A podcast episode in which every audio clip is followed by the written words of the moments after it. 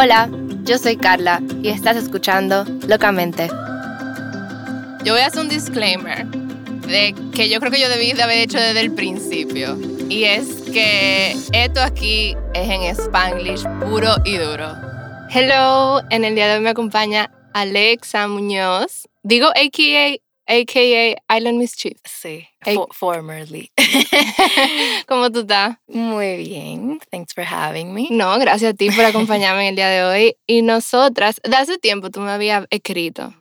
Porque no sé si hay que aclarar cómo tú y yo nos conocemos, porque Ah, it's yeah. a funny story. Claro. Dale, cuéntalo tú. Eh, bueno, Carla y yo nos conocemos porque estamos en un grupo de Bachelor Nation, eh, ¿cómo le decimos? Like, Fandom. fans, exacto. It is what it is. Ajá, entonces eh, por ahí hablamos todo lo que tiene que ver con Bachelor Nation, todos los seasons le hacemos recap y todo. Sí, y hacemos como un meet, como un watch party. Exacto. Y lo vemos todos los finales. Es mi, es mi guilty pleasure, I'm not Sí. gonna lie. O sea, Yo juzguenme, quiero saber cómo lo vamos a hacer ahora, será un Zoom party. Sí. Pero sí, por ahí es que Alexa y yo nos conocemos y, y nada, Bachelor Nation nos ha Yes. unido. Yes. Es un grupo bien chulo, en verdad. Sí, súper pero y Sí. todos tenemos ese como que love en común Sí, sí, sí. con los characters. Oh, sí, sí. Y siempre estamos ahí rating del 1 al 10, lo cual. Eh, debería ser todo un episodio aparte. Literal, deberíamos tener un podcast de Bachelor Nation. Loca, no, dilo, o sea, no tiene que decir muchas veces. Ajá. Yo lo voy a proponer, a ver. Literal. A Let- ver, let's do it, let's ¿Tú do crees it. que me dirían que sí? Vieja, claro. Ok, ok, yo feliz. Pero nada, entonces eh, yo recuerdo que cuando yo empecé como este proyecto, tú, tú lo compartiste en tus stories, Ujú. gracias por eso. Yeah. Y tú me has dado mucho apoyo con el Oh, thank podcast. you, que me gusta mucho. Ay, gracias. y nada, entonces yo quería que tú participaras conmigo y, no sé, discutiendo sobre el tema que podíamos hablar. Em, yo creo que uno que como mujer, evidentemente, y, y bueno, ni siquiera para discriminar, yo creo que todo el mundo sufre un poco con body image. Sí. Entonces queríamos hablar de eso y principalmente para mí tu, tu insight. Yo estoy muy excited. No, no hemos ni hablado de esto para no tener spoilers. Claro. Porque yo de verdad eh, quisiera mucho tu insight, como cuál ha sido la presión que tú has vivido también como influencer. Y sí, girl, um, let's get into it. O sea, eh, yo quería que tú, no sé, si alguna vez tú te has sentido criticada o, o tú has sentido como esa presión social de verte o cumplir con algún estereotipo de, de imagen. Primero, dentro de tu familia o growing up, antes de, obviamente, entrar a las redes. antes de entrar a las redes. Eh, desde pequeña, sí, siempre. Ahora, ¿qué pasa? Cuando uno es pequeño, aunque uno no lo note, uno no tiene esa conciencia de, oh, yo soy una persona gorda o yo soy una persona flaca. Como que tú no sabes hasta que llega un momento, porque lamentablemente hay que decirlo, los niños son crueles. Sí. es así. Y por ignorancia, no es tampoco como que tú me entiendes que de maldad, pero es que. Sí, la ingenuidad de un niño no sabe que está siendo Exacto. brutally honest. Entonces, como que hasta un niño, por decirte como él te va a decir, ah, mira, pero fulanita es gorda, ah, mira, pero tú eres gorda, qué sé yo. Y como que hasta se vuelve, porque no muchos papás, y yo creo que ahora está cambiando eso, porque hay, los papás, esta, esta generación es mucho más consciente. Pero son cosas que tú tienes que enseñarles, sobre todo a tus hijos, de, mira, espérate, tú no te le, o sea, tú no te debes referir a alguien de esta manera con una connotación negativa, porque tú me entiendes. Claro, porque esa sería otra pregunta para mí. ¿A ti te ofende esa palabra, la palabra gorda? ¿Es para ti una ofensa? O sea, un insulto. Siempre, desde siempre, Ujú. porque es que nunca es con una connotación positiva. Incluso hasta mis primas que lo usan normal en el vocabulario. Yo tenía una prima que era muy gordita, ella no, ella es una bariátrica y está súper Ujú. flaca. Pero como que a ella siempre le decían eh, la gorda, y ay, mi gorda bella, que sé yo, qué, bla, bla. Ujú, Y yo sé que era como que from a place of love, pero eh, yo, o sea, como que yo lo escuchaba y para mí eso nunca fue una palabra que Ujú. tuvo relación a algo positivo. Entonces, eh, incluso yo, me, yo recuerdo el primer momento en el que yo sentí chiquita que yo era una persona gorda. Es verdad, ¿cuántos Sí. años tú tenías? ¿Tú Yo te tenía acuerdas? siete años. ¡Wow! Ujú. Yo ¿Qué? tenía siete. Niña. Sí, y mi mejor amiga y yo eh, hacíamos lo mismo, estábamos en el curso juntas, qué sé yo qué, y éramos best friends, andábamos para arriba y para abajo. Y yo me acuerdo que un día estábamos su mamá, la mamá de ella, yo y mi mamá, y como que no pesaron por cosas de la vida. Yo creo que porque mi amiga la iban a poner en una dieta, su mamá. A los siete años. Ah, yeah. Ajá. Ujú, yeah. Shit, yo pensé que yo había empezado joven, yo empecé a los nueve. No, vieja, increíble. Bueno, nada, en en fin, la- que la mamá de ella le iba como a poner en una dieta. Y entonces, nada, mami llegó como en ese momento, yo creo que fue algo así, como que nada, nos terminaron pesando a las dos. Y yo me acuerdo que mi amiga pesaba como 70 libras, 74 libras, una cosa así. Ajá, y a mí me pesaron y yo pesaba 90 y pico de libras. Ujú. I was seven. Y es como que en ese momento a mí me cayó como Esa presión. Ajá, me cayó como que yo, wow, no, espérate, yo estoy muy mal, porque tal vez tú te ves físicamente, pero tú no sabes lo que es un peso, tú no sabes lo que son libras ni nada. Entonces, en a los ese- siete años tú sabes lo que significa ese número. Exactamente, tú no sabes, exacto, yo no tenía una relación de lo que era un peso saludable y lo que era un peso que tú te vas a pasar de peso ni nada. BMI, ¿qué es eso? Ya, eh, nada. Entonces, como que para mí fue más como que, wow, esta es mi amiguita, nosotros somos iguales, hacemos todo juntas y ella es diferente a mí en esto, porque yo soy diferente, porque yo peso más. Entonces, sí, o sea, te lo- eh, nunca se me va a olvidar ese Esta, momento. esta historia que tú me acabas de, o sea, es muy raro porque yo este tema lo he hablado tantas veces porque yo, yo en realidad me operé de la bariátrica. Incluso yo tengo un episodio sobre, sobre esto y fue el primer episodio que yo grabé, pero aunque, Ah, ajá, pero es el cuarto episodio que salió de- del podcast. Y, y hablamos un poco sobre eso, pero más el struggle, no tanto de body image, bueno, evidentemente body image, pero más el before and after de una bariátrica y el mental health y todo esto. El de nosotros ya es más amplio y por eso yo creo que es tan importante el tema de hoy. Pero yo he hablado de esto con muchísima gente porque para mí es algo que yo he lidiado mucho y a mí me ha ayudado a sanar mucho, a hablarlo, identificarme con gente. pues siempre. Y esto que tú mencionas ahora, me menciono esto porque esto que tú, esta historia que tú acabas de hacer me dio un flashback que no, nunca me había dado. O sea, que yo nunca me había acordado. Y es que cuando me puse a pensar, desde el momento en que yo me di cuenta que yo era gorda, como que yo nunca, nunca había pensado Uno eso. no piensa en eso nunca. Sí, o sea, cuando yo me ponía a pensar en lo, m- de que lo más chiquita, yo pensaba a los nueve años cuando me, me, me pusieron, pusieron a dieta. dieta. Ajá, me llevaron a un nutricionista y me pusieron a dieta. Pero incluso fue antes que eso, porque yo no sé si tú te acuerdas eh, de que habían esto como life-sized Barbies, Ujú, sí. que tenían unos vestiditos Ay, sí. y tú te vestías con el vestidito de la Barbie. A mí Ay, nunca sí. me servían esos vestiditos. o sea, era, sí, y era que se supone que era una Barbie life size, pero yo siempre era tres cabezas más alta que Dios esa mío, Barbie. a mí me da un miedo esas Barbie. Co- Claro, entonces imagínense, si hay toda una campaña de lo problemática que son las Barbies de por sí, o sea, las Barbie miniaturas, o sea, la Barbie tradicional, imagínense un life size, entre comillas, yo estoy haciendo aquí air quotes. Tú sabes, eh, yo tenía más brats que Barbies. la- bueno, sí. Oh my God, I can totally see that, Brad. It's totally your style. Eh, y se llamaba Alexa, había una que se llamaba Alexa. Pues mírala ahí, Yes. mírala ahí.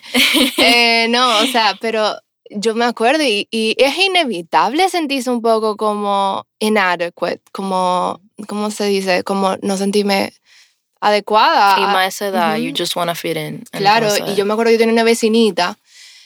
¿Qué será de esa niña? Yo ni, me- yo ni sé. Yo tenía una vecinita y ella tenía de, life size Barbies y yo me juntaba con ella como a, a dress up y cosas y ella felicísima con su vestido y a mí ni me entraba por el culito, o sea, Ajá. se quedaba ahí. Se quedaba ahí. Ay. Pero nada, loca, qué sé yo. O sea, ahí yo creo que yo tendría que tener como 5 o 6 años, sí, cuando yo comencé a sentirme así como...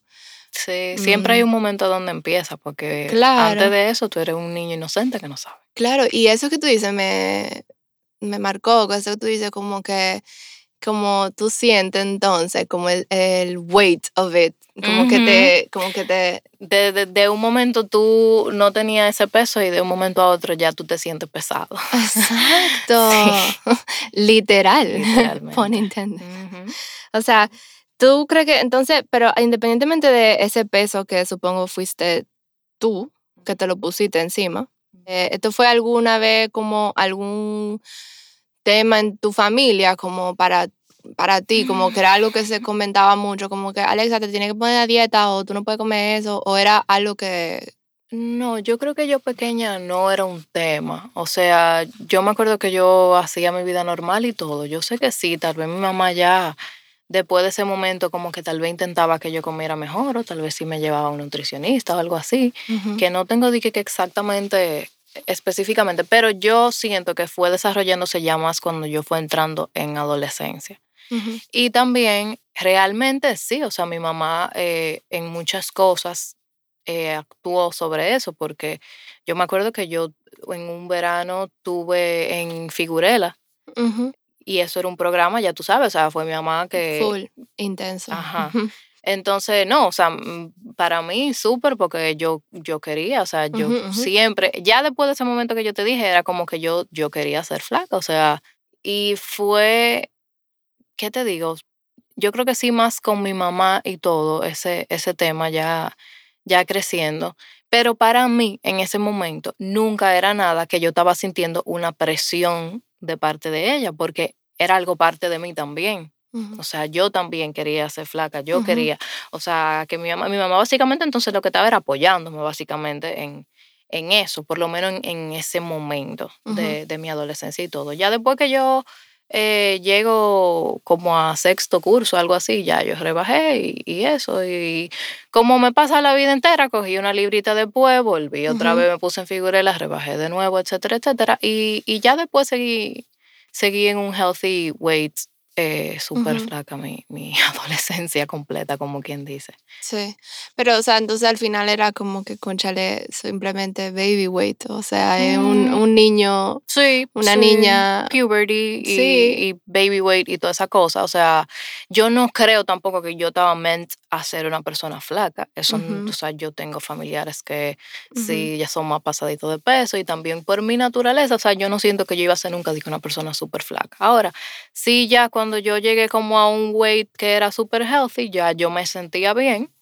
Eh, no creo que ni una cosa ni la otra. Eh, pero en ese momento, o sea, quien me, quien me ponía la presión era yo. Y hubo un momento que yo desarrollé, como te puedo decir, como a los 13 años, 12 años, ansiedad.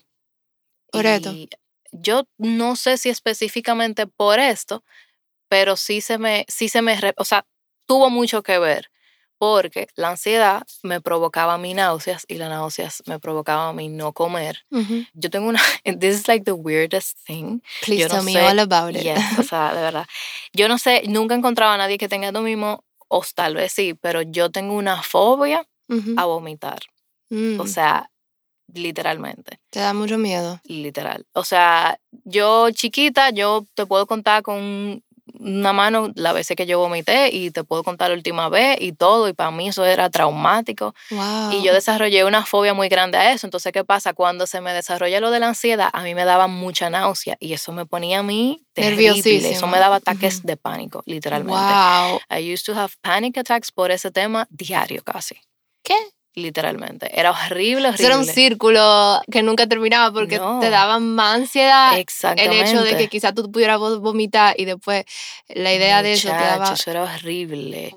Y mi mamá y mi papá entonces, en ese entonces, que eh, es lo tan interesante, este podcast se enfoca mucho en el mental health y en todo el tabú que es, porque para mi papá y mi mamá y toda mi familia era Ujú. un, wow, que lo que a esta niña le pasa, esta niña está loca, porque de repente yo estaba en un sitio y yo me quería ir, yo me tenía que ir, porque de repente se me activó la ansiedad and I was having a panic attack. Y yo tenía que irme porque no, yo tengo náusea, yo tengo náusea, yo tengo náusea. Yo no puedo estar aquí. Ajá, yo no puedo estar aquí, o sea, yo me tengo que ir. Eso me pasó toda mi adolescencia completa. O sea, yo podía estar donde sea, cenando con amigos, durmiendo en casa de una amiga, en un date, en lo que sea, y me pasaba eso y yo tenía que salir huyendo.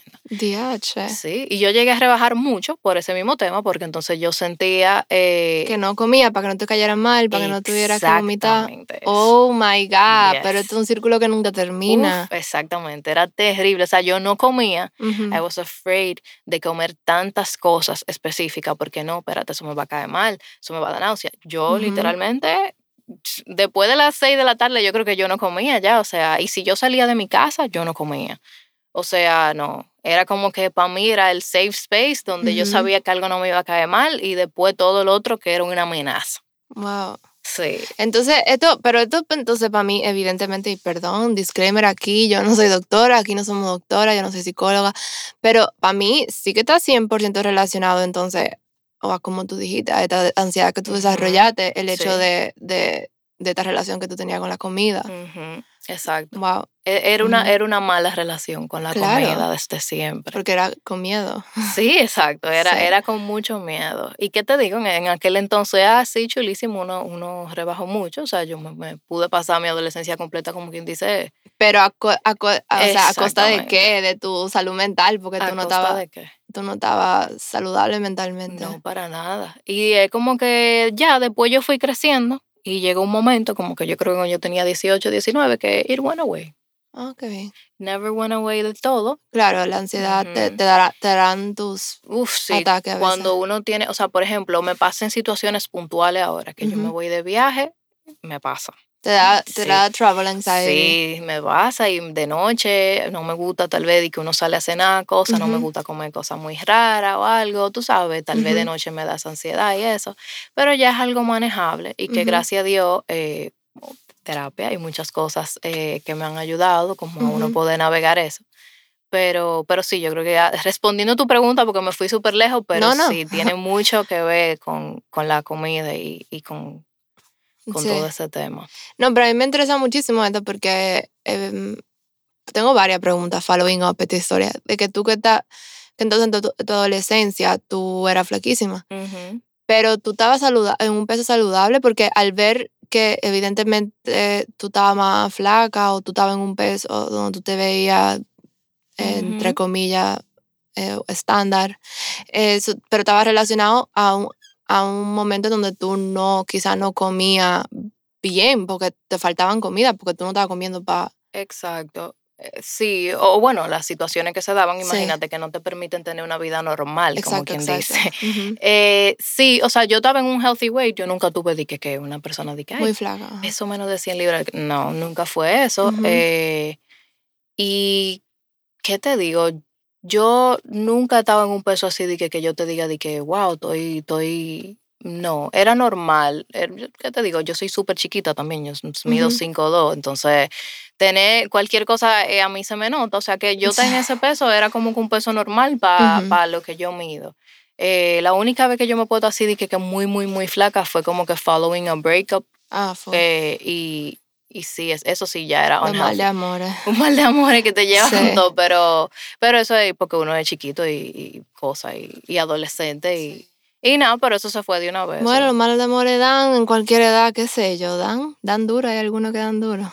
Sí, pero imagínate cuando uno es adolescente y mucho Sí. más como que impressionable con esas cosas. Claro, cuando uno es adolescente uno se va en el de que, ay, nadie más me va a querer así. Mira, uno vive en una movie. Entonces, como tú vives en esa movie, tú todo es como que al extremo, así. Sí, The Notebook. Ay, no quiero comer, estoy deprimida. Oh my God. No, ajá, más o menos Sí. así. Sí. No, yo en realidad eh, me identifico con alguna cosa la que tú dices. En verdad, yo siempre, siempre, siempre, siempre eh, struggled with my weight, eh, como te decía, desde los nueve años. Pero yo, a, a contrario de ti, soy bastante alta y siempre yo era la más alta de la clase, como hasta octavo que comenzaron a igualarse los carajitos. Pero después yo siempre fui la más alta, I always me destacaba por eso. Y típico que en todos los shows del colegio, tipo- típica obra teatral, como que cada vez que nos ponían a bailar merengue siempre me tenían que poner con el chico más alto, que siempre era de como dos o tres cursos más alto que yo. O sea, Ay, Dios. o por ejemplo, nunca se me olvida que una vez hicimos como un baile de teatro, qué sé yo, y yo era la luna y todo el mundo era de que la flor bonita, yo tenía que ser la luna, tú sabes. Y como que a mí siempre me tocó eso. No, y allá atrás Ya, seguro, para que... Sí, di que, para que no opacara a nadie, ya, tú sabes. No, pero yo siempre, yo siempre fui así y entonces yo, por decir, o sea, se va- no quiero que se malinterprete lo que voy a decir, porque yo no, no, I don't hold ningún tipo de rencor hacia mi familia, pero eh, sí tenía mucha presión en mi familia de verme de cierta forma. Y yo tuve que aprender a poner mi límite, pero cuando yo digo eso, yo digo que yo aprendí fue el año pasado a hacer esto, a los Same. 26 años, 25, Same, same, 26. Porque a mí desde los 9 me tienen a dieta o me tenían. O sea, a los 9 años yo fui, pero tú, y, y me identifico con lo que tú decías de, pero yo lo hacía porque yo quería. Y a mí me tomó tiempo darme cuenta que claro que yo voy a querer ir a, o sea, si mi mamá me decía, ¿tú quieres ponerte a dieta? como que evidentemente yo voy a decir que sí a los nueve años, porque I don't know any better. Y si mi mamá me está diciendo que eso es algo que yo tengo que hacer. Entonces... Cuando tú lo pones así, makes a lot of sense. Sí, entonces, o sea, pero a ver, y era eh, toda mi vida, y era, era muy como, por ejemplo, a mí me, me hacían bullying también por, por todo lo del peso y eso. Eh, en octavo, principalmente fue como el año, como a los 13 años, me hacían full bullying por eso. Pero también era como, entonces eh, en mi casa era un poco como que si a ti no te gusta algo, entonces tú tienes todo el poder para cambiarlo, tú sabes, era como el, lo que me decían. ¿Y qué tú hacías como que ante esa situación? O sea, ¿cómo tú reaccionabas? Exacto. Es que es complicado porque yo creo que lo, lo que para la gente puede ser normal, reacción normal, es como que, bueno, Carla, pues no coma ponte a dieta y no coma. Bueno, pues sí, eso fue lo que yo hice. Por ejemplo, el verano de octavo a noveno yo no comía y mm, me desmayaba por la mañana porque estaba full no comiendo. Rebajé como 25, eh, 30 libras en un verano y yo llegué al colegio y todo el mundo como que, oh my God. Ajá. Carla, what? Sí, a mí me pasó eso. Hasta los profesores te lo dicen. Eh, sí, loca, hasta los profesores te lo dicen. Y, y nada, pero entonces Después yo como que volví a ganar un poco más de peso, pero me mantuve más o menos ahí y después el verdadero struggle con mi peso, o sea, mm, donde se puso más inestable en donde más yo, o sea, que yo llegué a un peso que yo nunca había estado, entonces fue los años después del colegio y universidad y cuando yo vivía en Barcelona y, y, ahí fue cuando se puso out of control, yo diría, hasta que me operé.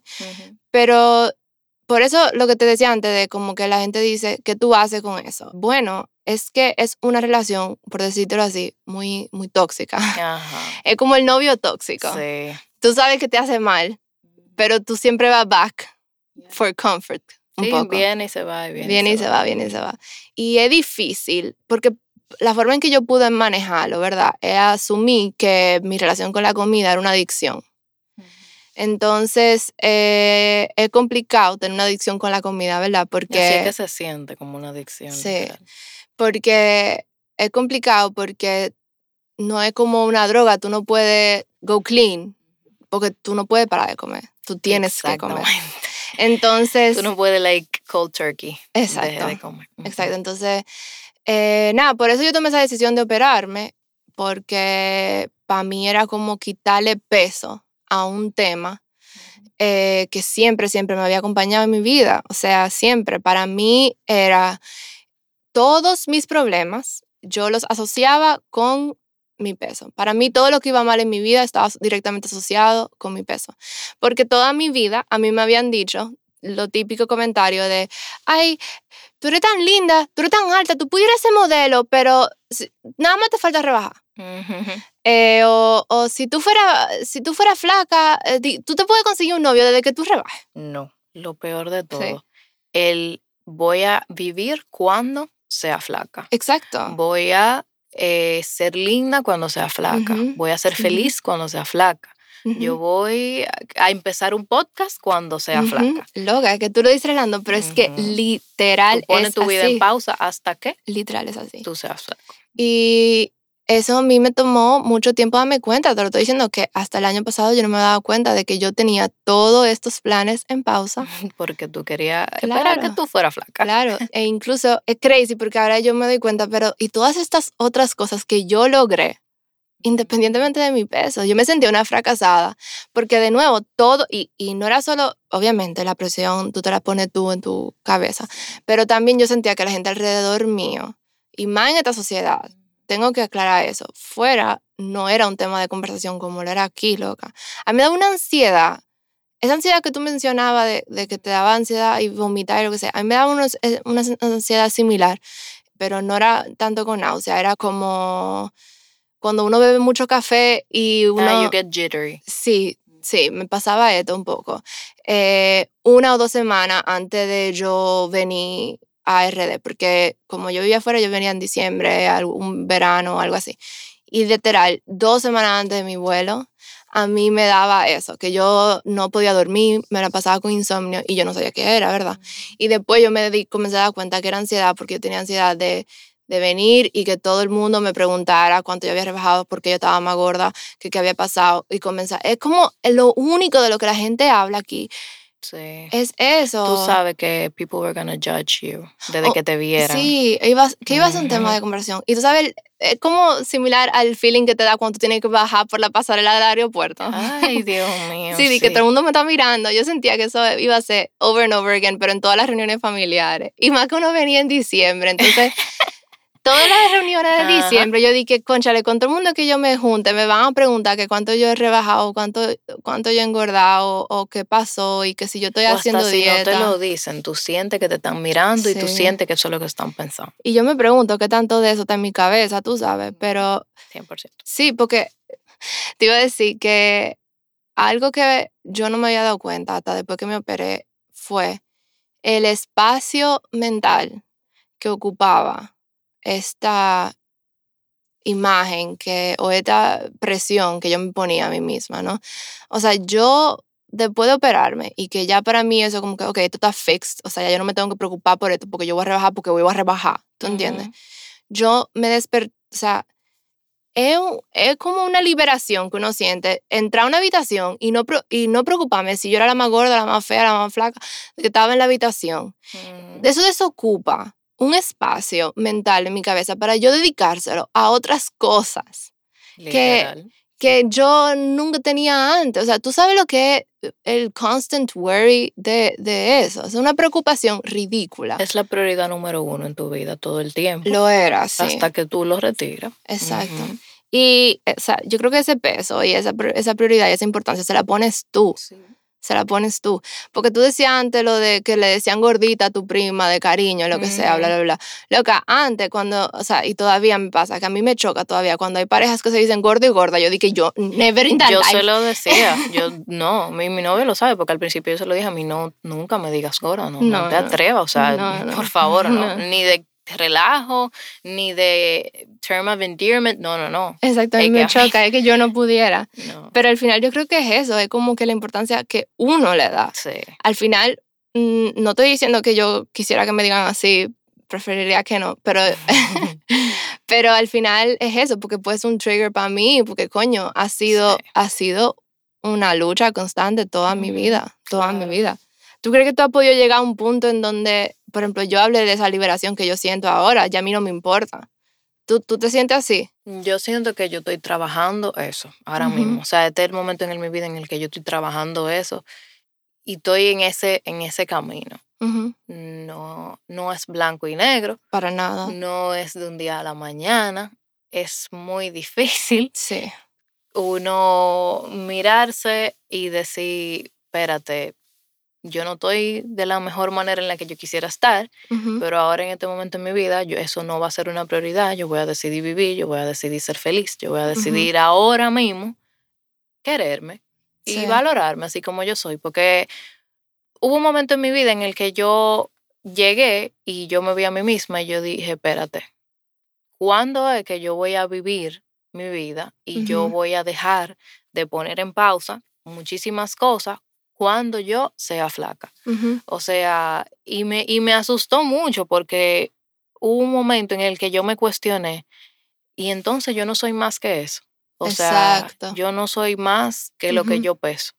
O sea, yo, si yo no, si yo no estoy en un peso, nadie me va a querer, yo no voy a poder ser lo que yo quiero ser, qué sé yo, emprendedor, influencer, novia, madre, lo que sea. Yo no voy a poder ser nada de eso por mi peso. O sea, entonces todo lo que yo he hecho en mi vida que no tiene nada que ver con eso no vale nada.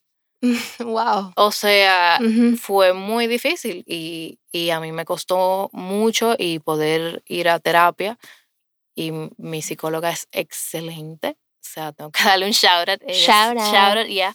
Ella se llama Priscila Montero de Bienestar Integral y hasta que yo no empecé a trabajar eso con Priscila, yo no, no pude, o sea, sentí esa paz, porque como que te arrebata tu paz, el tú querer Ujú. siempre ser otra persona y el tú querer Sí. siempre ser otra versión de ti mismo. ¿Y when is it enough? O sea, ¿cuándo para? Eso fue exactamente, con ese mismo argumento fue que yo llegué. Fue como que yo nunca me siento que yo soy suficiente. Entonces, ¿en qué momento yo voy a parar y yo voy a decir, no, espérate, o sea, yo yo quiero vivir, yo quiero amarme ahora, yo, yo no quiero esperar para después, para yo poder hacer esto o aquello, o sea, es, es ahora. Entonces, tomó poner muchas otras cosas en pausa, quitar eso como la prioridad de mi vida y poder, como tú dijiste ahorita, ponerle límites a muchas personas en mi vida. Eh, y yo poder darme cuenta que yo sí puedo ser feliz de esta forma, que yo sí puedo sentir paz. Y, fue un, conjunto de muchas cosas. Eh, yo siento que también mi novio actual tiene mucho que ver, porque aunque uno dice, ah, no, tú tienes que quererte a ti misma para tú poder eh, querer a los demás, y eso es muy cierto, pero yo pudiendo tener a alguien al lado que me valoraba por todas las cualidades que yo tenía, que yo sentía y que él siente que me hacen especial, que ninguna tenía que ver con mi peso ni con cómo yo me veo, me hizo a mí poder también ver esas cosas. Te lo recuerda y no te demás que te lo recuerden. Claro, exactamente. y, y, también sentirte con esa paz. O sea, cuando tú estás con alguien que te ama, no matter what, tú sientes paz, porque tú sientes que no importa, y más cuando se trata de ese tipo de cosas físicas, que no importa, sino que esa persona siempre va a quererte y, y eso entonces, como que eso a mí me dio también un poco de apertura para yo poder sentir esa tranquilidad y decir, espérate, este es el momento, porque yo no estoy sintiendo una presión de parte de una pareja, este es el momento para yo parar y yo poder trabajar esto en mi vida. Y, y aunque a él también a veces se le hace un poco difícil, porque también él no sabe cuál es la posición saludable o, está tratando de figure out cuál es la posición saludable que él debería de tomar, cuándo motivarme, cuándo, cuándo dejarme ser y todo eso, pero, pero yo siento que, que, eso tuvo, tuvo mucho que ver y tuvo muy decisivo es que yo creo que eso que tú dices es, muy bonito, de verdad. Yo creo que lo hashtag goals de cualquier persona que quiere una relación, porque obviamente uno quiere una pareja que sea supportive siempre. Pero también me, me lleva a cuestionarme, porque yo siento que esto es. Yo espero de verdad que, que este episodio lo escuche todo el mundo, femenino y masculino, non-binary, todo el mundo, porque yo creo que como, eh, es como un struggle de la raza humana esto. Y para mí es incuestionable que como mujeres sí tenemos mucha presión social de cumplir con ciertos estereotipos. Porque como tú mismo acabas de mencionar, eh, y más en tu relación de pareja, que esto es algo como que tú, que tú buscas apoyo de él y que él te lo brinda, pero ¿es this? Y te pregunto, ¿es una conversión cuando volteamos la tortilla, o sea, esto es algo que tú también tienes que hablar con él sobre su peso. Mm, sí, yo lo que pasa es que... Con él sobre él, quiero decir, como que él te pide ayuda con eso también. Ay, claro, o sea, sí. Porque bueno. Sí, sí, si él en un momento se siente, ancha, yo quiero, tengo estas metas, quiero hacer esto, sí, él tiene todo, todo mi apoyo. Yo creo que mutuamente tratamos de motivarnos y no presionarnos. Ahora, no siempre es fácil. A veces chocamos, a veces dentro de, de la motivación y todo, eh, tú me entiendes, lo que tú dijiste, hay que poner límites. Eh, y mira, esto me está haciendo bien, o mira, no me gusta este comentario. y cosas porque es un proceso y el otro tampoco está en tu mente y no sabe cómo tú te sientes sobre ciertas cosas. Entonces, comunicación es clave. Sí, comunicación es clave siempre. Y yo siento que siempre tú comuniques las cosas y tú comuniques cómo tú te sientes y tu pareja te ama y ustedes se aman y se entienden, lo van a saber navegar. Y entonces, ya en, preguntándote, yo creo que lo, algo muy, muy, muy que particular de ti, que creo que es lo más cool de este episodio. Em, ¿Cómo ha sido la presión de tus seguidores o en, en los medios? Porque yo siento que todo el mundo en this day and age tiene algún tipo de presión o influencia de las redes, del media. Esto es, desde que existe Hollywood hay presión. Pero, o sea, la tuya yo creo que va en otro nivel porque tú tienes que cumplir, creo que con una imagen, que, la, que es tu, tu pan y agua, tú sabes. Claro, y cuando tú estás navegando estas cosas y tú estás en, este journey, eh, esa persona te acompaña también. Y, sí, y, y qué tanto de ti tú puedes brindar, porque obviamente tú eres una persona, tú sabes, pero al mismo tiempo tú eres una marca. Entonces, ¿qué tanto de eso bueno, y yo hablando fuera de lugar aquí, o sea, yo no sé, No, claro que no. ¿Qué tanto, qué tanto de eso Eh, tú puedes compartir al final? Porque yo creo que la gente se olvida de eso, que tú eres una persona. Eh, 100%. Gracias a Dios, yo creo que también yo soy muy rebelde en cuanto a eso. O sea, a mí me gusta retener, ¿qué, se- qué te digo? Mi yo. O sea, aunque... Tu humanidad. Exacto. O sea, y por eso es que muchas veces a mí no me gusta que me quiten mis derechos por el hecho de que uno tenga un following en Instagram. O sea, yo tengo derecho a estar triste, a engordar, a rebajar, a, a- a expresar cómo me siento. ¿Tú me entiendes? Hay cosas que uno, eh, vamos a ponerte por ejemplo, un tema político que tal vez uno como uno tiene una comunidad, uno tiene que ser imparcial porque tú tienes que respetar todas las opiniones que están en tu comunidad, pero a mí no me gusta sentirme como que yo no tengo voz o como que yo tengo que ser de una cierta forma porque yo estoy en la luz pública. A mí me quilla mucho eso Sí. cuando le dicen a una persona no, porque es que tú no puedes ser esto, porque que las personas eh, están como que looking up to you o, o Sí. quieren que tú seas de tal forma porque tú eres una persona pública. ¿Y para qué No. tú vas a tener una plataforma si tú no puedes dar tu opinión? Al menos eso es lo que yo pienso.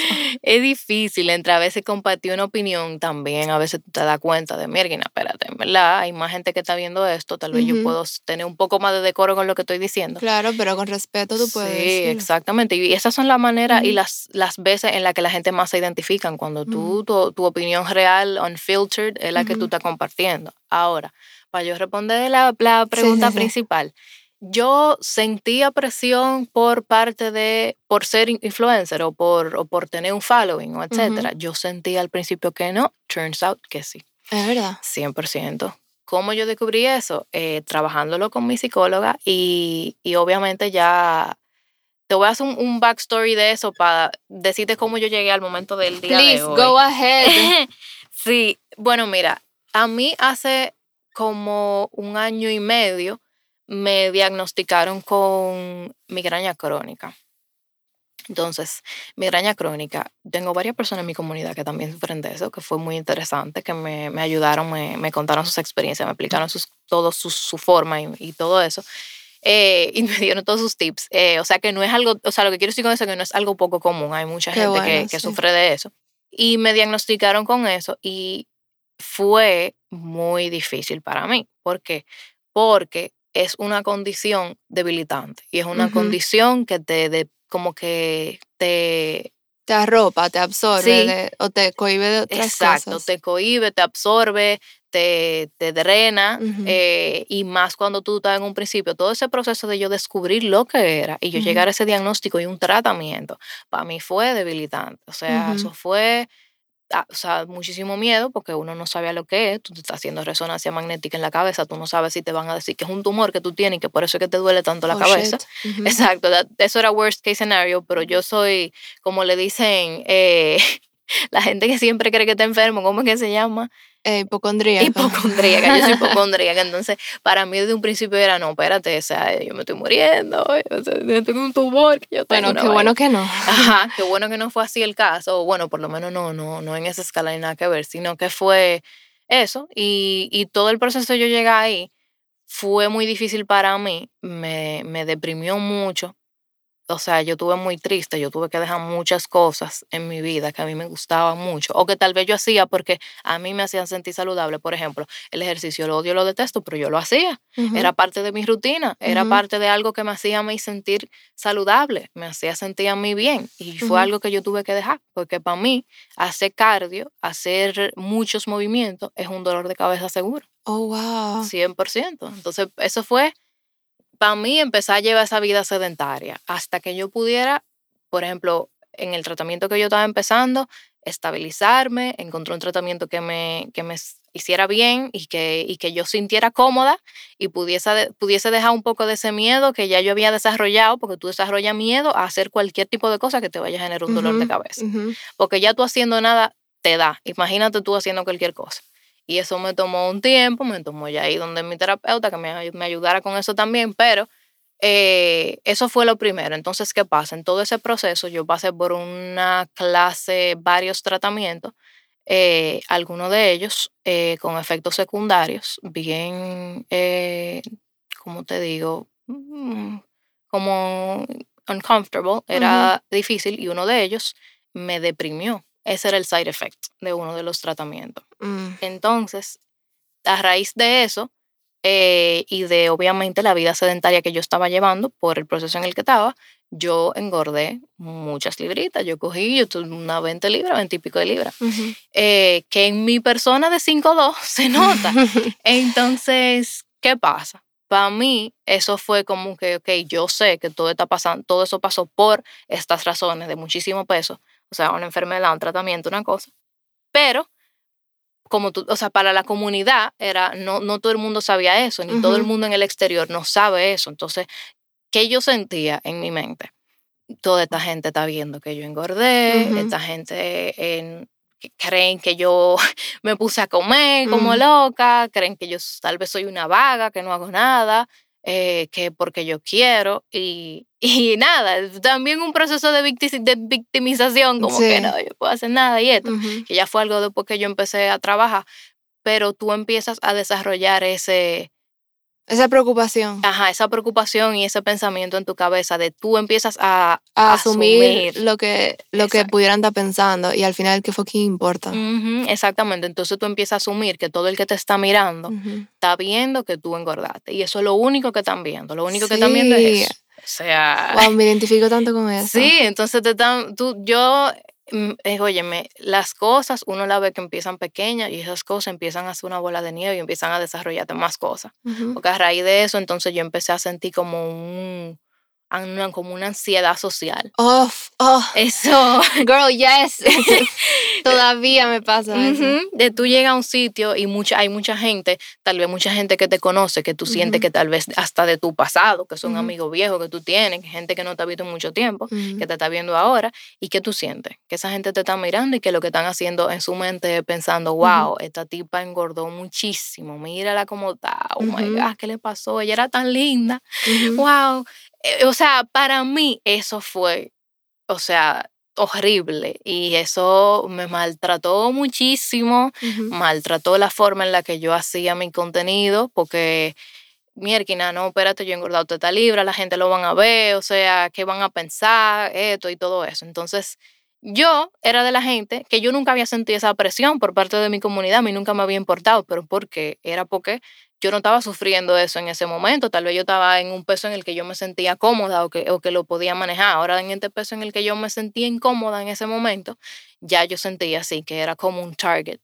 Y fue hasta que mi psicóloga me lo preguntó y me dijo, ¿tú sientes que tú tienes que verte de alguna forma para, para las personas, para tu comunidad? ¿O tú sientes una presión de tú verte de una cierta forma o ser de cierta forma? Y fue en el momento en el que yo respondí, wow, yo pensaba que no, pero sí, o sea, sí. Que tú tienes que cumplir con cierto estándar para entonces poder ser Island Meets Chief. Claro, y, y es tan difícil porque toda la persona alrededor y la mayoría de influencers, eh, wow, es tan chulo y casi toditas tienen un cuerpazo o son flaquitas y, y se ponen lo que sea y tú encuentras muy pocos modelos a seguir que tengan un cuerpo real en Instagram. Entonces a mí eso fue algo que yo hice. Yo empecé a seguir muchas personas que yo sentía que tenían cuerpos reales, que yo podía ver Instagram y yo podía decir, no, espérate, tú me entiendes, mira esta Ujú. muchacha, qué linda se ve, y ella no es un size 2, ella no es un size eh, 4 ni siquiera, y ella se siente súper bien y es súper feliz. Entonces yo empecé a, a- a nutrirme y a, a cambiar mi contenido también, a que no solamente fuera eso, pero sí definitivamente me, me ha afectado bastante. Sí, en verdad me identifico full con eso, porque yo creo que, lo- como te decía antes, el espacio mental que se ocupa y al final es tú en tu cabeza. ¿Qué sé yo lo que la gente puede estar pensando? Ujú, Y yo me, me voy en ese baltrí, por decirlo ujú, así, Claro. en mi cabeza, pensando de lo que la gente puede estar pensando. Y de nuevo, cuando yo le quité esa importancia, porque puede que lo estén pensando, pero cuando yo le quité esa importancia, eso fue liberador para mí. O sea, de ver, o sea, eso fue Uf, claro. literal un sigh of relief, o sea, Tú abres tu, tu vida ante tantas cosas que sí, tú no, no sí, las tenías todo abiertas. tu limitante te lo estás poniendo Mm. tú, o sea, a mí me, también me ayudó a seguir en Instagram un montón de gente que tienen algún tipo de cuerpo que no es el estereotípico bonito, porque en mucho, por ejemplo, incluso cuando yo rebajé, o sea, muchas libras luego, me dicen, ay, tú sí estás linda, tú sí estás flaca, tú sí-". no, me- al revés, tú sí estás flaca, tú sí estás linda. Entonces para mí era como que, ¿cómo así? O sea, eso te crea lo que También- hablábamos ahorita. sí. Que entonces si yo no esa soy flaca, no asociación, soy esa linda. directa asociación, exacto. Ajá. Y para mí, a ver, yo, yo, disclaimer, yo soy terrible at taking compliments, eso es problema mío, eso no es problema de la gente, yo sé que me están dando un compliment, pero aquí al mismo tiempo es como que, ok, entonces tú me estás diciendo que cuando yo era gorda yo era fea, entonces es lo primero que yo pienso, Sí. entonces yo me quedo como que, pero yo no, yo era, yo era, yo era, yo era Pero yo era gorda, linda yo también. no era linda, eh, yo era una fea, exacto, yo era Exacto. linda, pero yo era gorda, o sea, son dos cosas diferentes, ¿tú me entiendes?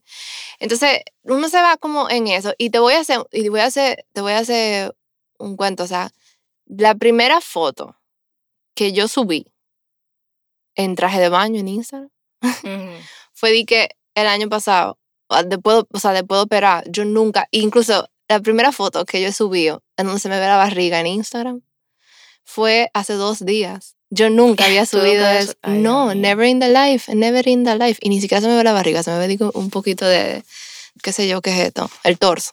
Entonces, o sea, es que yo, y es un constant struggle y al fin, y mira, incluso comentarios que me, me, me, me hicieron, de que, qué bella y sobre todo, qué flaca, me lo pusieron así en mayúscula. Y Sí. era como que al final yo no lo estoy haciendo por eso, o sea, es que ya yo llegué a un punto en donde a mí no me importa ser flaca. Y yo también sé que lo digo de un punto de vista privilegiado, en donde yo me operé, tú sabes, y yo, yo rebajé muchísimo por esta operación. Pero yo no soy una persona flaca y me da trepito si lo soy. Y poder decirte esto me ha tomado 27 años de mi vida. Y yo creo que la gente no lo entiende eso. Creo que la gente tampoco lo entiende cuando te dicen, eh, tú te vas a operar, como que that's the easy way out y bla, bla, bla. Y eso es otro episodio, pueden ir a escucharlo porque ya yo lo grabé. Pero mm, es que eh, eh, como hay estereotipos, hay como una idea mm, general de lo que se considera bonito o no, pero al final eso también para mí lo decido yo. Y, y esto no es para decir que I love my body, porque 100% a honestidad, hay cosas aquí que yo quisiera cambiar. Yo no te puedo decir ahora que yo estoy in love with my body, no. Pero yo estoy 100% agradecida de que este cuerpo me ha llevado 27 años, que, de lo que ha hecho por mí, este cuerpo. O sea, yo estoy 100% agradecida y feliz con lo que yo tengo, por decirlo así. Que hay cosas que yo quisiera cambiar, hay cosas que yo quisiera mejorar, sí. Pero ya no define, no me define. Es lo que quiero ya llegar tu a peso decir. no es directamente proporcional a tu valor. Exactamente. Gracias. Exactamente. Gracias. Emoji de Preach Girl Preach. o sea, no sé si tú estás de acuerdo con eso o, o si te Claro que identificas a mayor o menor medida con eso. Yo me identifico totalmente, o sea, y eso es realmente lo que uno busca, poder sentirse conforme y completo con cómo uno se ve ahora mismo en este momento. Incluso yo, mi, algo muy chulo fue un, un ejercicio que yo hice en terapia y esto es algo que la gente que no están escuchando lo pueden hacer eh, ya después que se sienten y, lo piensen y lo escuchen. Eh, y fue que ella me dijo, dime a alguien que tú admiras. Y yo le mencioné una persona que yo admiraba. Ella me, me dijo, busca una mujer a quien tú admiras. Y no, no importa de qué, dime a alguien que tú admires. Y la persona que yo mencioné, y ella, ella, yo la menciono y ella me dice, ¿por qué tú eh, admiras a esa persona? Y yo le empiezo a decir, no, yo admiro a esta persona porque es una emprendedora, es una persona que tiene como tres trabajos diferentes, que siempre hace todo y, tiene tiempo para todo y, se divide y es una persona con muchísimo mérito y una persona informada, una persona eh, con una familia súper bella y, y una persona trabajadora, etcétera, etcétera. Yo le menciono un regalo cualidades de esa persona y nada. Y después ella me dice, ok, tú te das cuenta como ninguna de las cualidades que tú mencionaste son físicas. Exacto. Y para mí eso fue, o sea, de verdad que yo me pongo, me pongo a llorar cada vez que pienso en eso, porque es que es verdad, o sea, y realmente eso es todo lo que uno quiere. Y la gente que te admira a ti no, no te va a admirar por cómo tú te ves físicamente. Y bueno, si lo hacen, ah, qué chulo, pero no es lo que tú estás buscando, no. No.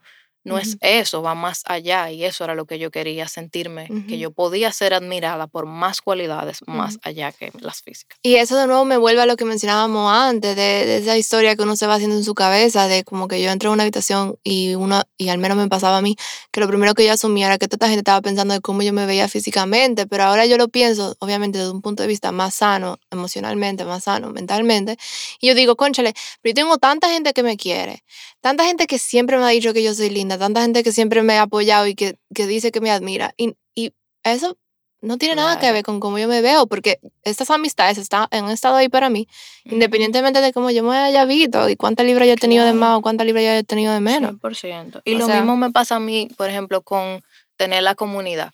Muchas veces tú piensas que ellos están viendo eso, nada más, y resulta que no. Y a mí me ha dado en situaciones puntuales, me pasa, que yo estoy en la calle y yo ando, yo siempre, o sea, yo, yo nunca, tú, tú no, yo no soy de influencer que anda producido todos los días. Yo ando en sweats, en, ¿qué te digo? En ropa de gimnasio, en ropa cómoda. O sea, yo no, tú no me vas a ver de que, que, andando producida porque sí, porque yo me he visto así todos los días. O sea, no, y me gusta la comodidad, me gusta ponerme mi gorra. Life. Life. Eh, Hashtag life. Sí, literalmente. Entonces, a mí me ha pasado que yo ando en la calle y después me escriben por DM y me dicen, wow, yo te vi hoy en, qué sé yo, o sea, en Sara, en Ágora, qué linda tú eres, wow, qué bella. Y, wow, son cosas que me dejan a mí, me conmueven muchísimo, porque mira cómo yo estoy en mi mente pensando que una persona que me sigue en redes me va a ver en persona y lo que va a decir es, wow, esta tipa no es lo que se ve en su foto, esta tipa, no, pero mira, ella está gordita, o mira, ay no, ella no se ve, wow, no y no, la gente no está pensando nada de eso. Al revés, te ven y dicen, wow, qué bonita esta muchacha. Entonces, todo ese monstruo que uno se hace en la cabeza pensando en lo que el otro va a decir, realmente no, no es real todo eso. No, sí, o sea, es que de nuevo, a mí, yo creo que al final todo este journey por lack of a word better, o sea, no sé cómo decirlo. Pero todo este trabajo, el trabajo interno y todo, todo, todo, todo está relacionado al valor que tú te quieras dar. Y algo a mí que me ayudó mucho en terapia fue que recuerdo que una vez me dijeron, trabajando específicamente este tema de, de body image y self-worth y lo que tú quieras, em, me dijeron, ok, dime cinco cosas que no te gustan de ti y avísame que levanta la mano, déjame saber cómo tú tengas cinco cosas que no te gustan de sí. Ok, cinco segundos después ya yo sabía cinco cosas no me gustan de, de mí. Y después te dicen, ok, muy bien, perfecto, no te gusta tu, pe eh, tu cuerpo, o sea, qué sé yo, no te gusta que tú eres bajito, que tú eres alto, no te gusta que tú pesas tanto, no te gusta que tienes celulitis, no te gusta eh, tu dedo de los pies. Y después eh, también me, me dijeron, ok, ahora dime cinco cosas que te gustan de ti, que sí te gustan de ti.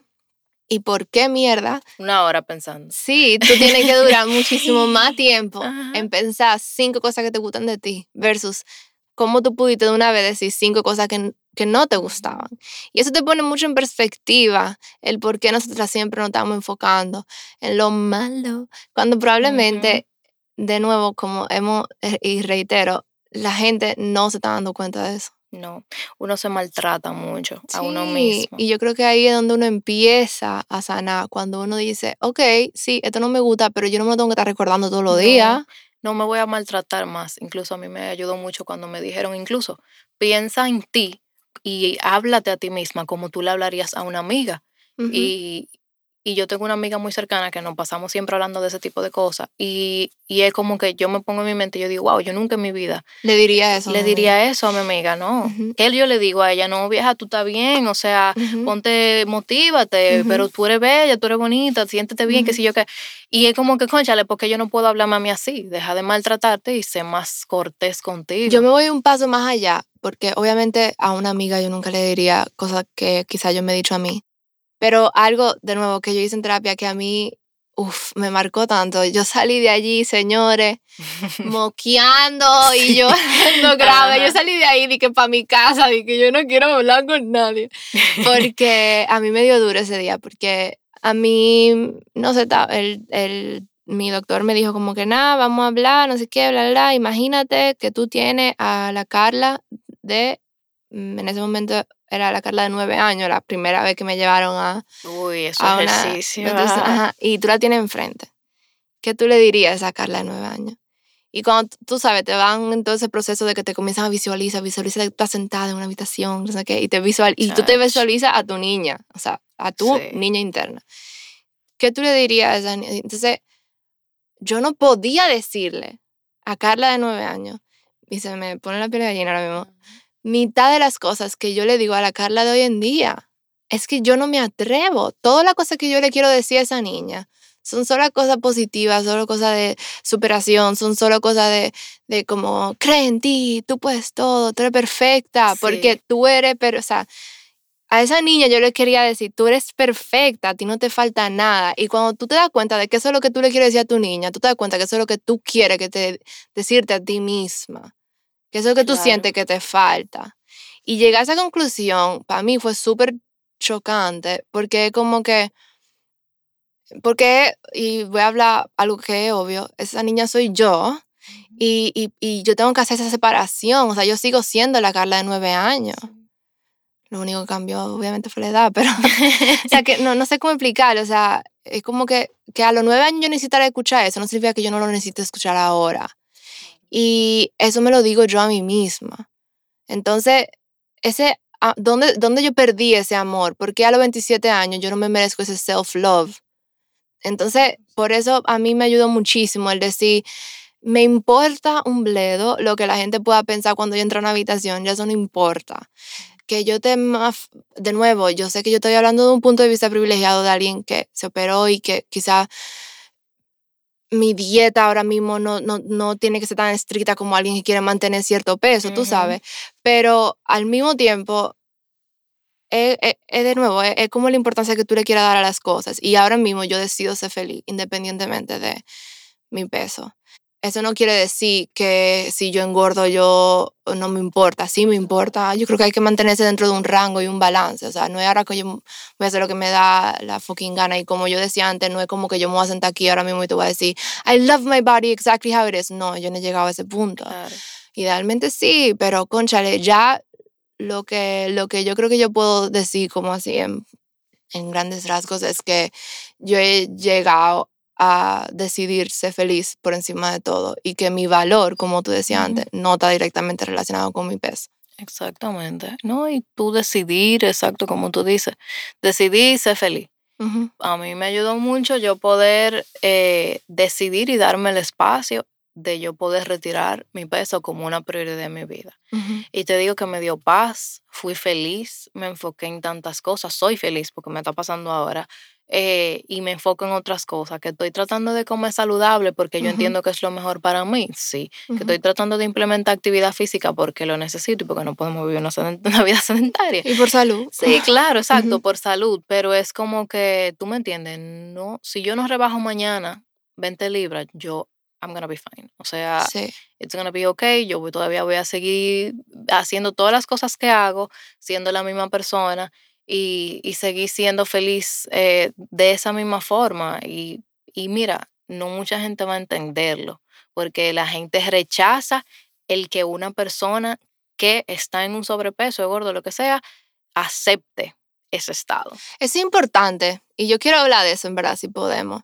¿Tú crees que mucha gente, porque tú sabes que está todo el body positive eh, movement y, y eso, ¿tú crees que mucha gente se, se pone este label, y más en el, en el label, en el mundo de influencers, ¿verdad? Y de redes sociales, se pone el label de body positive como para usarlo como excusa para no rebajar? Yo siento que algunas personas, o sea, puede que estén en un lugar eh, que tal vez no sea tan saludable y que, y que tal vez, mira, realmente el sentirte cómodo con tú mismo y, y tu amor propio y, y tu, todo eso nunca va a ser algo negativo. Y que eso no, tiene, es. eso es separado a salud Exactamente. Ahora, física.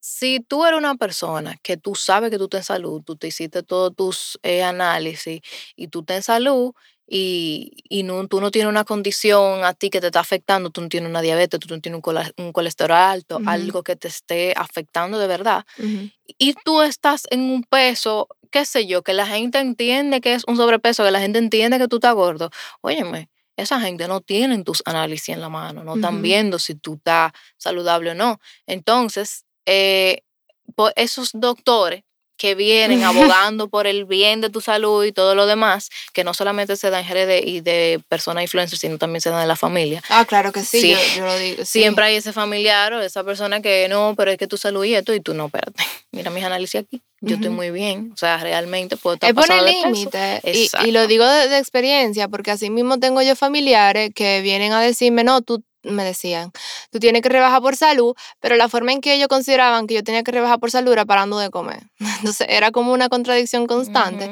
Y no. después ya yo creo que lo más importante también es aprender a poner límites y decidir que yo sé que tú me lo quieres, tú me lo dices de un buen lugar, pero tus comentarios me hacen daño.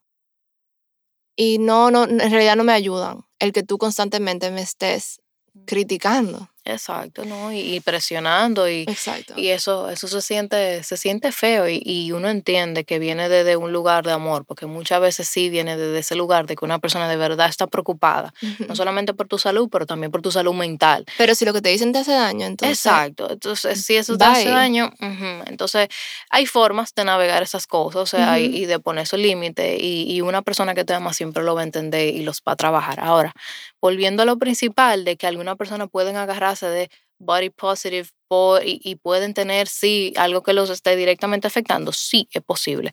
Ahora, ¿qué pasa? Nosotros no tenemos el análisis de esa persona en la mano, no podemos juzgar en base a una, a su, como, eh, eso mismo, un assumption que estamos haciendo basado en lo que estamos viendo en una foto en las redes. Tal vez yo te puedo ver, yo puedo ver una persona, wow, que está gordísima, gordísimo. y yo digo, mira, esa persona tiene seguro, diabetes, colesterol alto, quién sabe. Bueno, pero déjame decirte tú, a ti, perdón que te interrumpa, pero yo tenía con 90 libras de más y cuando me operé yo no tenía ni colesterol, ni diabetes, ni nada, nada alto. Obvia, lo que sí tenía era 90 de libras de más que me hacían que cuando yo corría me dolía la rodilla, me estaba fuñendo y obviamente me tenía que operar, pero todos mis niveles estaban bien. O sea que al final eso es tan relativo porque de nuevo tu índice de masa corporal, que es lo que te dice si tú estás en sobrepeso o en qué nivel de sobrepeso, es un rango de 20 de, o sea, tú para cambiar de rango entre muy flaco, flaco, peso normal, sobrepeso, sobrepeso mórbido, lo que sea, son rangos de 20, 30 libras eh, dependiendo del, del tamaño de cada quien, como tú Ah, mencionabas antes. Entonces, al final, eso es tan relativo. Porque quizás tú te sientes súper mal, tú tienes 20 libras de mal, más, pero tú todavía estás en un rango de peso de tu índice de masa corporal que es saludable. Exacto. Entonces, al final, como tú dices, eso no, lo, eso no lo podemos identificar dentro de una imagen.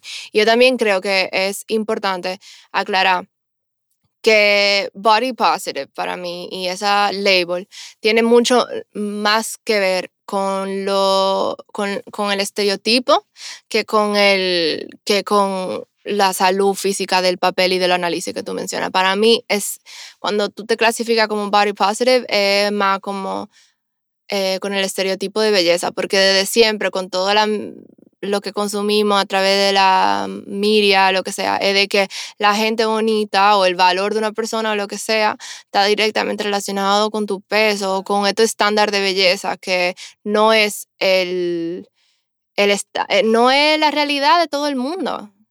Y hay tanto tipo, no, tranquila, hay 7 billones de personas en el mundo, hay tanto tipo de cuerpos, señores, que tener solo uno es imposible y es lidiar con, con un estándar de belleza que no, no vamos a poder tener todas.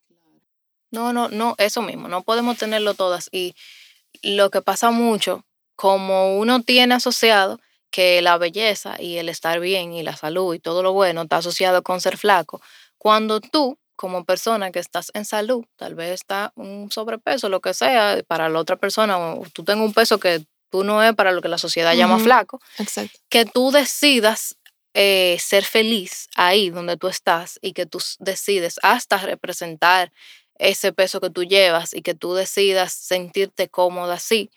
O que tú simplemente decidas, ah, sí, ok, no, sí, en algún momento sí, yo pienso ponerme a dieta y lo rebajaré, pero en este momento no, la gente no lo entiende, no lo acepta, porque que lo que pasa por su cabeza es, pero ¿y cómo ella puede sentirse cómoda? ¿Cómo ella puede rendirse? Y porque ante ella se está dejando ir. Ajá. Y porque ella no se cuida y porque ella no quiere ser la mejor versión de ella. Exacto, por- pero ¿y por qué? Porque ¿Cómo tú te vas a rendir? ¿Cómo tú vas a quedarte así? Eh, o en su mente de que, wow, pero ¿y tú no vas a hacer nada para trabajar eso, qué sé yo, qué, qué sé yo cuánto. Coño. ¿Y quién te dijo que yo no te haciendo nada? Tú no me conoces, tú no sabes. Tú, yo me veo todos los días en el espejo y tal vez no me agrada al 100% lo que está viviendo, pero yo estoy trabajándolo. Yo quiero poder que aunque en el momento de ahora yo me vea en el espejo y yo diga, mierquina, no es mi versión ideal, tal vez yo quisiera tener una librita menos, pero así como yo estoy, yo me siento cómoda. Y me yo amo. me quiero. Exacto. Yo creo que lo importante es quererse independientemente de querer mejorarse. Pero quererse, yo creo que eso es importante. Y yo creo que también, volviendo a lo del body positive, yo creo que es tan, tan, tan importante todo ese movimiento. Porque nos recuerda eh, y nos reitera que igual como hay mucho tipo de cuerpo y representation matters, Mm. ayuda tanto por como lo mencionábamos antes de que a las dos nos ayudó a come- a comenzar a seguir a mujeres que tenían un cuerpo. No hay ni una gordita en The Bachelor. Mm, eso es cierto. Gracias. Eso es cierto. Eso es muy cierto. Yo lo he pensado tantas veces esto, pero ya sabemos que The Bachelor no es el mejor lugar de representación. No, Pero mira qué raro esto. Responde esto, a ver, que, para que tú veas lo weaved que está las cosas que tenemos en la cabeza. ¿Qué tú piensas cuando tú ves una pareja casada y tú ves que la muchacha es gordita y el esposo es flaco? ¿Qué tú piensas de eso? A mí me... ay, yo voy a llorar. no, porque eso que tú dices no es cuestión de que yo pienso, porque yo creo que mi, mi perspectiva está un poco biased, porque eh, yo tuve un novio toda mi vida que aquí cumple mucho con los estereotipos de lo que es atractivo, es rubio, y en este país tú eres rubio y tú eres modelo, básicamente. Eso es una estupidez. Obviamente también, qué sé yo, estoy hablando yo disparate aquí, pero al menos así es que yo lo sentía. Y yo eh, siempre como lidié mucho con mi weight y whatever, y esto es un true story, yo sí incluso escuché, te puedo decir dos veces específicas que me acuerdo, que yo iba, me encontraba con alguien que andaba en un grupo y yo saludaba a la persona que yo conocía y cuando yo me volteaba y me iba, yo escuché, eh, y ella está con él. Ay, vieja. Loco, la gente. Sí. Pero tú ves cómo piensa, cómo pensamos. O sea, cómo Ujú. pensamos. ¿Cómo es posible que él esté con que él ella. esté con ella? Es un Ujú. privilegio esa muchacha. O sea, él le está haciendo un Sí. favor a ella. Sí. O sea, wow. Y Es un esa story porque lo he vivido. Y déjame decirte, al, al final, de nuevo, yo no. Y eso tiene mucho que ver con mi struggle. Y del por qué, ya yéndonos en otro tema, yo me quedé en esa relación cuando en esa relación no era nada No, para tú buena para tú- mí. Claro, tú sientes que he's blessing your life. Exacto. Por ahí, o sí. sea, y nada que ver. Sí. Tal vez tú tenías 70 mil otras cualidades positivas mucho mejores que Sí. cualquier otra cosa que lo que él podía aportar físicamente. Y de nuevo, de, eh, algo positivo de él era que él, eh, si acaso, mm, yo estoy clara, él nunca estuvo ahí conmigo por mm, mi físico, porque yo tuve en todos los pesos en amores con él y él, entiendo yo, eh, no era lo que valoraba de mí. Entonces, al final, esa, esa historia yo me la hacía en mi cabeza, supongo yo, y, y sí, a la gente sí le importaba y al final te puedo decir que de esas personas que dijeron eso, ese comentario, una hoy en día, que yo incluso me la presentaron más para adelante y nunca se me ha olvidado quién me lo dijo, obviamente eso. No, eso no se olvida nunca. Claro, eh, te puedo decir que alguien que he conocido y le tengo aprecio porque yo sé que al final eso dice más de ella que de mí. Claro. Y nada, hay mucha gente que me ha hecho comentarios. Una persona, entre comillas, una amiga, me dijo algo como que no, lo que pasa es que él era tan inseguro que por eso él estaba con, con chicas como tú. Sí, ya se lo, ya se lo achacan a que él, él tiene un problema y él no ve Exacto. bien, algo lo está Él afectando. no lo ve bien. Ajá, Él no ve eh, bien. no, lo que pasa es que él no sabe lo que él es, él no sabe que él está buenísimo y que él le está haciendo un favor a él. Claro. O sea, Oh en serio, God, oh No cabe otra cosa en la cabeza. A mí me pasó, a mí yo tuve una situación similar con un comentario como ese, sí. Ujú. Sí, eso mismo. Yo tenía, estaba en, en una relación también súper tóxica, eh, donde la persona tampoco tenía nada positivo que aportar y una persona le hizo un comentario a una amiga mía de literalmente ¿y por qué ese pana está con ella? E- Esa Ujú. tipa, ella ni siquiera es di que tan linda, o sea, él, él es Ujú. diez mil veces más lindo que ella, porque Ujú. ¿qué le hace ahí? Y es como que eso a mí me, se me quedó tanto, es como que, wow, o sea, de verdad. Loca, tú, ta- tú me estás triggering tanto ahora mismo. Yo tengo full PTSD ahora mismo. o sea, yo no puedo. O sea, si acaso, going through that, que de nuevo, tengo estas dos experiencias, dos casos exactos, que, que no hay quien me diga que, ay, Carla, tú te lo estás imaginando, tú estás exagerando. No, porque te acabo de dar dos ejemplos exactos de cosas que me dijeron.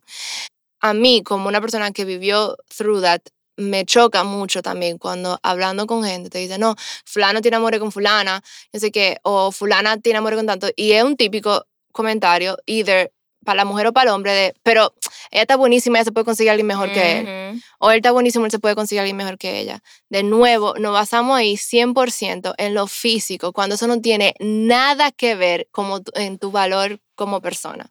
O sea, nada que ver. No, y uno no sabe, uno no sabe hasta, dentro de esas dos personas, tú estás mirando lo físico y tú no sabes.